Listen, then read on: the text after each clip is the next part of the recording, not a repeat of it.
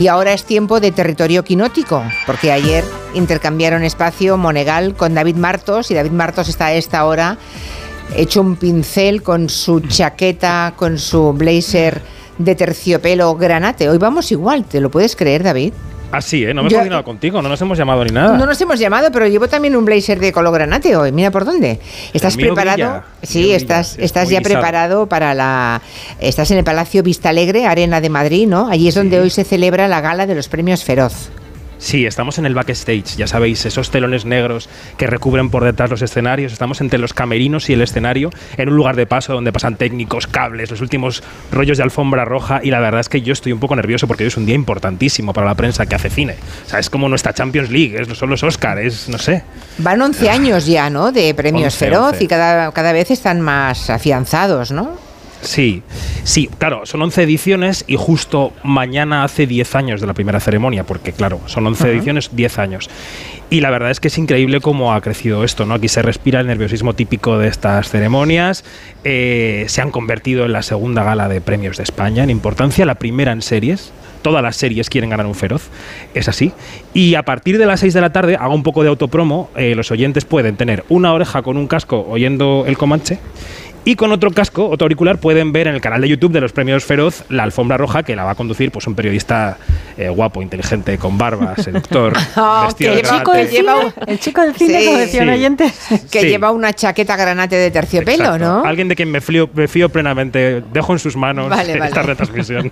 bueno, Así que nada, eh, eh, eso que todo es en abierto, la alfombra y la gala. Se puede ver por YouTube, que es como la nueva tendencia de estos tiempos. Muy bien. Y el ambiente, pues eso, nervios, ¿no? Carreras arriba y abajo para prepararlo todo. Está en las últimas horas ya. Sí, incluso aquí se están viendo algunos de los entregadores de los premios, quienes van a entregar estatuillas, que no han podido venir a ensayar antes y se acercan ahora a decir un poquito su monólogo, a saber dónde está el micro, a mirar al tendido. Ah, esto es una plaza, esto es una plaza que antes era una plaza de toros en Madrid. Ah. Se reconvirtió hace mucho tiempo. Es el lugar de los grandes mítines de Podemos, por ejemplo, Vista Alegre, ¿no? Eh, y aquí va a haber 1.200 personas que han comprado su entrada para venir a ver la gala y 700 invitados en mesas redondas tipo globos de oro. No es por poner nerviosa a la invitada que tengo al lado. Me estás mirando como diciendo.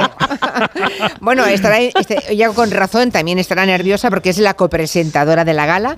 Es la actriz Coria Castillo. ¿Cómo estás, Coria? Buenas tardes. Hola, buenas tardes, Julia. Pues estoy encantada de, estar aquí con David y sobre todo contigo porque te admiro, pero profundísimamente a todos los niveles. Muchísimas Te lo juro. Como periodista, como persona, como mujer, como todo. Y huele fenomenal, Julio. O sea que, eso, o sea, no he tenido el gusto de comprobarlo, pero, pero yo me lo imagino oliendo muy bien también. Bueno, y eso del olor, no sé, pero de los perfumes. Bueno, mira, el otro día, ¿sabéis a quién le pregunté el perfume que llevaba? A, Chanel Terrero, a Chanel.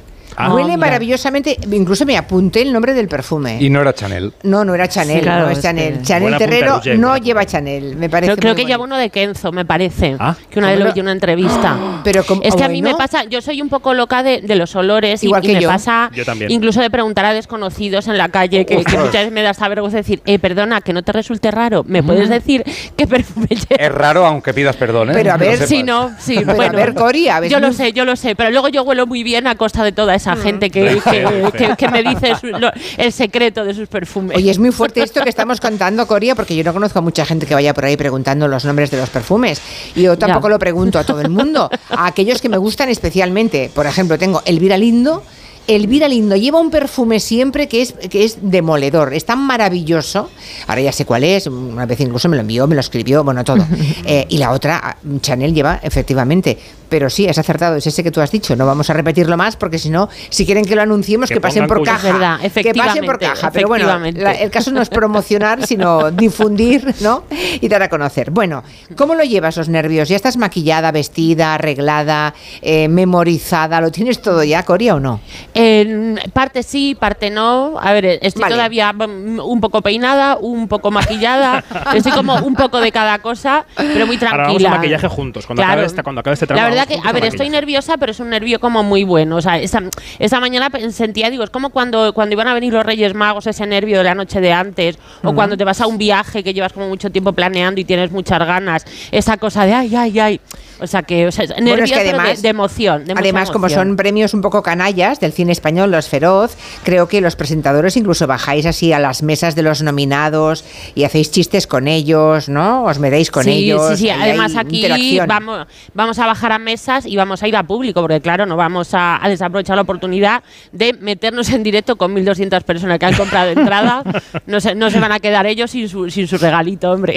Oye, David, recuérdanos de que pueden conocer todos los oyentes a Coria Castillo, no sea que tengamos algún despistado, va. Pues Coria Castillo es actriz, es humorista, es monologuista también. Han podido ver seguro algunos de sus monólogos en redes sociales, han circulado mucho. Ha hecho especiales de comedia, ha intervenido en Ilustres Ignorantes, por ejemplo.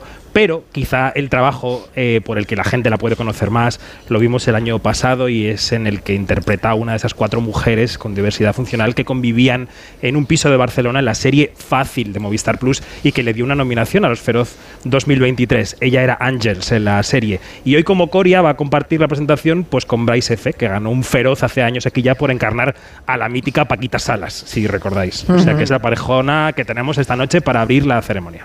Oye, supongo que esta noche, mm, David, se va a hablar mucho de Carlos Bermud.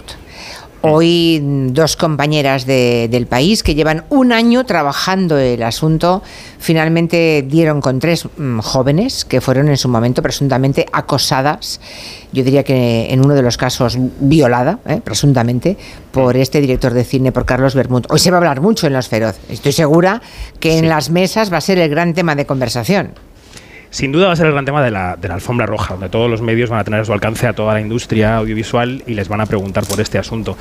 Y sobre todo, claro, tenemos que llamar la atención sobre este caso en el sentido de que yo diría que es la primera investigación seria sobre este asunto que se ha producido en España. Hay unos periodistas que se han tomado su tiempo en hacer esta investigación y en aquilatar toda la información. Y ojo que estos tres casos, que eh, dice el país que se han producido y tienen la declaración jurada de las tres víctimas, se han producido entre 2014 y 2022. Es decir, antes y después de que estallara el Michu, antes y después de que fuéramos conscientes con todas las consecuencias de qué es el consentimiento.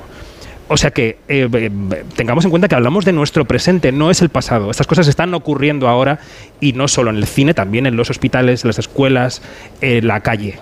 O sea que el cine es pionero en denunciar, pero no está aislado eh, como manifestación de los fenómenos, ¿no? No, no. Aquí estamos. Es que la entrevista que le hacen al propio Carlos Bermud, porque las compañeras del país que hicieron esta investigación hablan con las tres chicas y luego le llaman a él, a Carlos Bermud, que da una entrevista. Sí. Pero es que las respuestas que da este individuo son de lo más inquietante.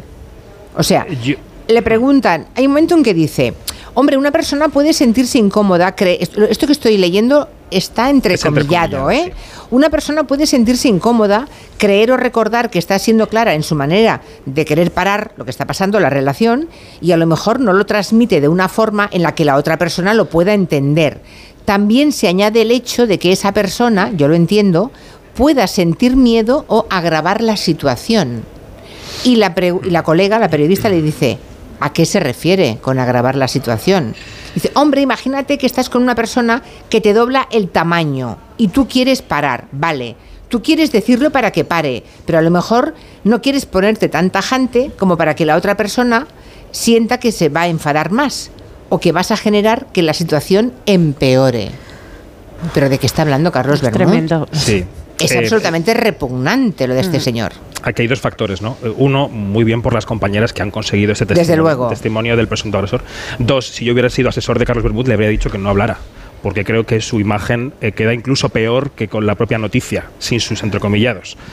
Y la tercera cosa es que hay que insistir en las dos ideas clave de todo esto, que una es el consentimiento, siempre consentimiento a todo, en todo momento, y la segunda, eh, denuncia por un lado si existe la agresión y protocolos. Hace un año en eh, Los Feroz eh, se produjo un intento de agresión múltiple en la fiesta, todos lo recordáis, empezó con la actriz Jedet, y los protocolos Violeta funcionaron los Feroz funcionaron, el Ayuntamiento de Zaragoza, que se celebró allí, funcionó, todo funcionó, se paró a tiempo y se expulsó a esas personas de la fiesta. Eh, eh, consentimiento, eh, protocolos, denuncias son palabras que tenemos que manejar, desde luego. No sé si Coria quieres decir alguna cosa al respecto. Eh, no, a ver, a mí cuando me... te has enterado, cuando lo has leído, ¿qué has pensado? ¿Qué has sentido? yo, yo, esta mañana, o sea, no, no, me había enterado porque esta mañana me fui a otra entrevista muy pronto y no leí prensa, no leí nada.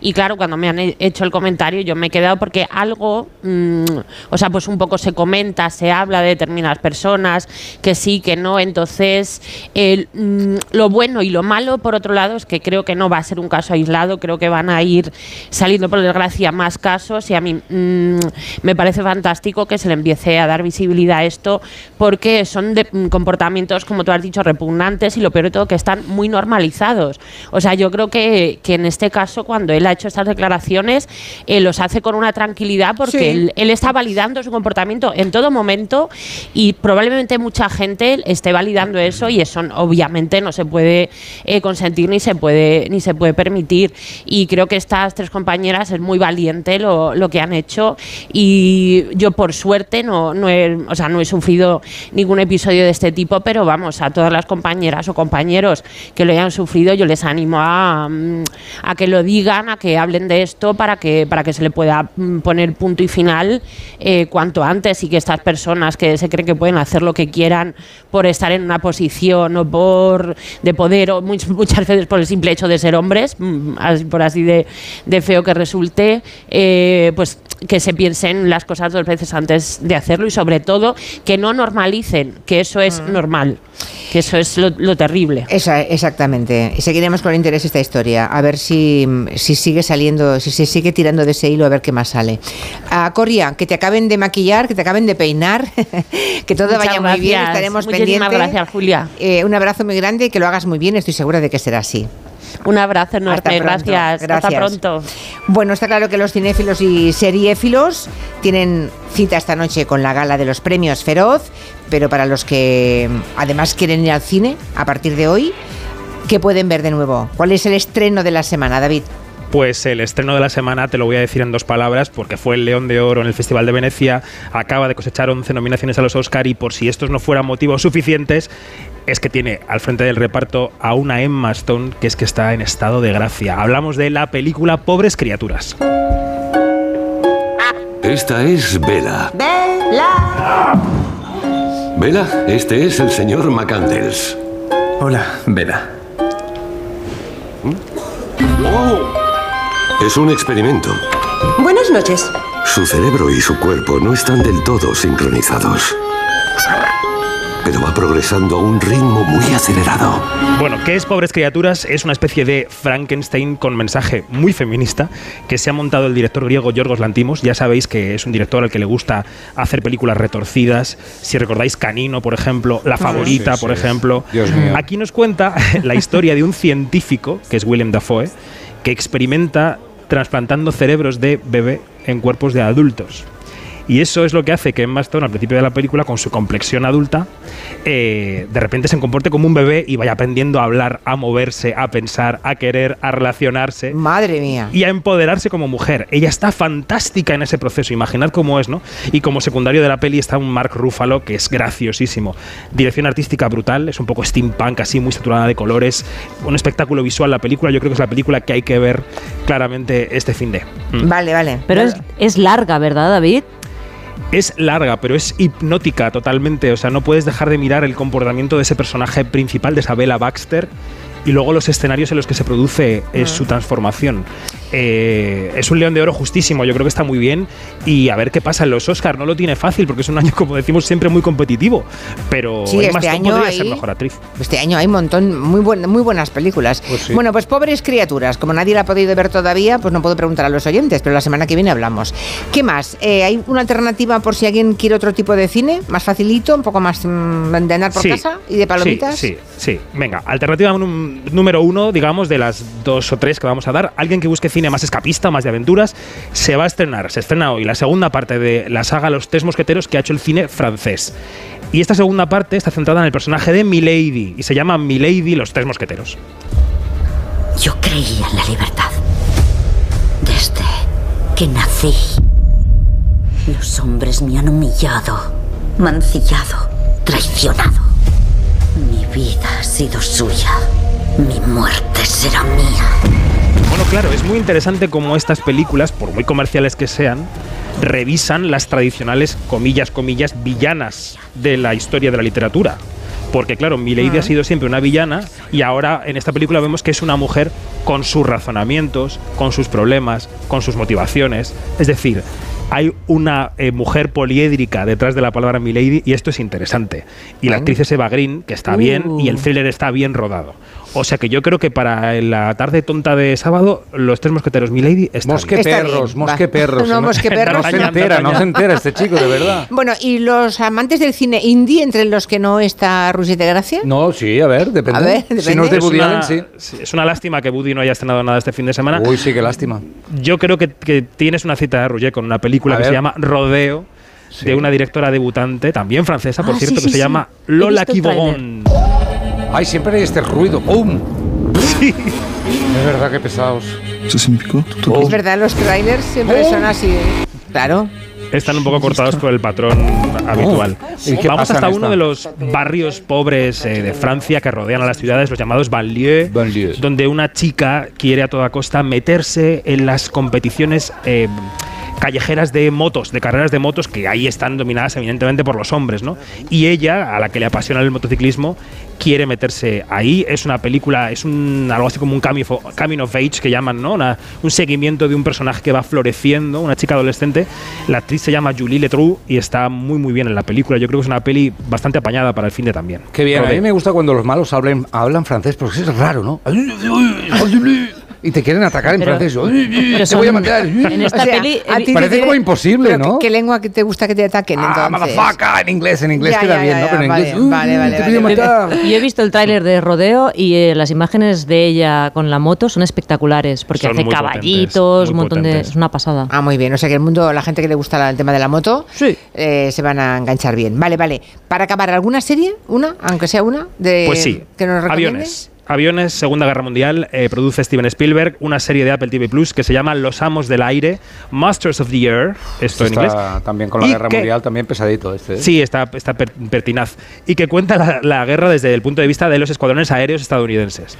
Yo la recomiendo porque está muy bien hecha las batallitas. y si acaso la semana que viene la comentamos, pero bueno. Vale, la semana que viene habrá tiempo para todo. Lo que no te vas es sin hacer una mínima quiniela de los feroz. A ver, ¿qué pronosticas que puede pasar? Vale, en series lo tengo muy fácil porque ya, vamos, quiero decir, todo el mundo sabe que va a arrasar la Mesías de los Javis. Eh, Esto va a ser así. La Mesías de los Javis. En drama, la Mesías y actorales, todos estos se lo va a llevar la Mesías. En comedia, yo apostaría por poquita fe. Poquita fe la serie de Movistar Plus. Ah, creo que puede ganar en comedia. Nos comedia. Y en cine, claro, hay una triple vía que se puede seguir. Se puede seguir la vía de 20.000 especies de abejas. Se puede seguir la vía de la Sociedad de la Nieve de Bayona que también va a estar aquí esta noche, y se puede seguir la vía de Erice, que está un poco más chunga la vía, pero bueno, ahí está, mm. cerrar los ojos. Y en comedia yo creo que hay dos opciones. La recientemente nominada al Oscar, peli de animación Robot Dreams, podría ser la mejor comedia, o podría ser, te estoy llamando locamente, la película sobre el movimiento LGTBI en la transición, que fue un sleeper de taquilla en verano y también podría dar la campanada.